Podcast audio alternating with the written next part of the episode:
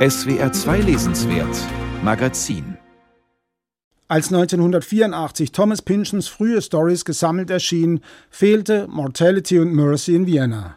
Slow Learner hieß der Band, auf Deutsch Spätzünder.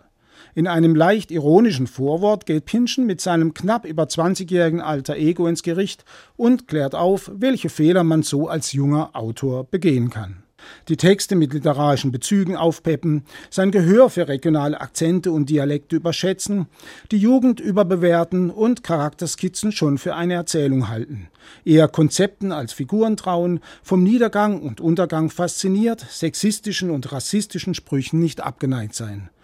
Und nicht zuletzt ein pubertäres Verhältnis zur Endlichkeit und Tod ausstellen, was nichts anderes bedeutet als sich für unsterblich halten.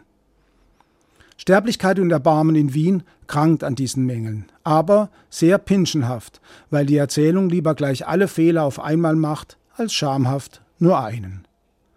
Worum geht's? Siegel, die Hauptfigur, landet nach zwei Jahren Europa in einer Wohnung in Washington, D.C., wo er von einem, der ihm ziemlich ähnelt, eine Art Doppelgänger, die Rolle des Gastgebers übernimmt. Der englische Begriff Host ist dabei entscheidend, weil er nicht nur Freund, sondern auch Feind bedeuten kann und darüber hinaus noch, wie es heißt, eine äußerliche Manifestation des göttlichen Leibes und Blutes, kurz Hostie. Aus dieser Bedeutungstrinität entfaltet sich letztlich die ganze Geschichte. Die Party beginnt. Es tritt ein Reigen von Personen auf, betrunkene Männer. Typische Hipster nennt Clemens Setz diese Außenseiterbande in seinem auch schon etwas nostalgischen Nachwort, in dem er an seine schriftstellerischen Anfänge und das Vorbild Thomas Pynchon erinnert. Dann eifersüchtige Frauen, blonde, Zitat, Sexmaschinen und einer, der schweigt, eine mysteriöse Gestalt namens Irving Loon, ein Ojibwe-Indianer, der sich von einem bösen Dämon bedroht fühlt. Siegel ist gleichsam der Beichtvater für alle. Es wird geschwätzt und geschwafelt, ein Sog des Geredes, der alle Inhalte mit sich reißt. Die Erzählung ist aufgeladen mit religiösen Energien, die keinen institutionellen Ort mehr haben, so wenig wie die Partygänger noch irgendwo ein Zuhause. Siegel blickt in ein, Zitat, Herz der Finsternis, ein Ödland des Herzens, in Elfenbeintürme der Obsessionen und Neurosen und Albträume.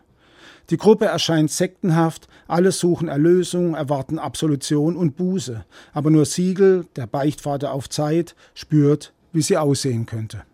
Wenn diese Vorahnung richtig war, dann hatte Siegel die Macht, für diese Gemeindeangehörigen eine Art Wunder zu wirken, ihnen eine sehr handfeste Erlösung zu bieten. Ein Wunder, das einen Gastgeber mit einschloss, ja, aber keins wie die heilige Eucharistie.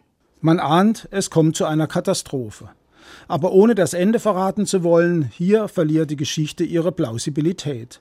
Und das hat einen ganz einfachen Grund. Die literarischen Vorbilder Pinchens dominieren die Handlung. Die Frage nach konsequenter Figurenzeichnung tritt in den Hintergrund. Pynchon hat seine Erzählung Shakespeares düsterer Komödie Maß für Maß nachgeschrieben. Die Übergabe von Verantwortung an einen Stellvertreter, dessen Missbrauch von Macht, beides übernimmt er aber weil er diese Wendung nicht in den Protagonisten anlegt, bleibt am Ende einfach eine zynische Wolte. Thomas Pynchon dreht Religionen, Mythen und Identitäten durch einen erzählerischen Fleischwolf. Der Plot kollabiert regelrecht. Vielleicht musste er erst einen Gegenpol zu dieser destruktiven Fantasie finden, um seine großen Romane schreiben zu können, nämlich den Willen zur Ordnung, zum System, und sei der auch nur der Paranoia entsprungen. Sprachlich klingt schon vieles nach dem Pinschen, den wir kennen. Die ellenlangen Sätze, die dem Bewusstseinsstrom folgen, der schräge Humor.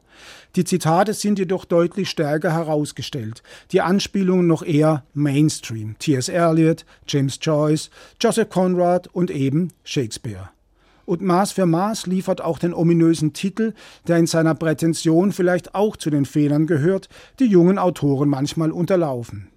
Dort bei Shakespeare meiden Mortality und Mercy einfach politische Begriffe der neuzeitlichen Staatslehre. Der Shakespeare-Übersetzer Erich Fried hat sie darum mit Tod oder Gnade übertragen. Politik spielt bei Pinschen jedoch keine Rolle. Darum scheint es plausibel, dass Jürg Lederach, der die Pinschen-Erzählung eingedeutscht hat, eine andere Kombination wählt: Sterblichkeit und Erbarmen. Wer das christlich deutet, missversteht den Text komplett. Nennen wir es Existenzialismus, was Thomas Pynchon uns anbietet. Kein Gott kann uns retten.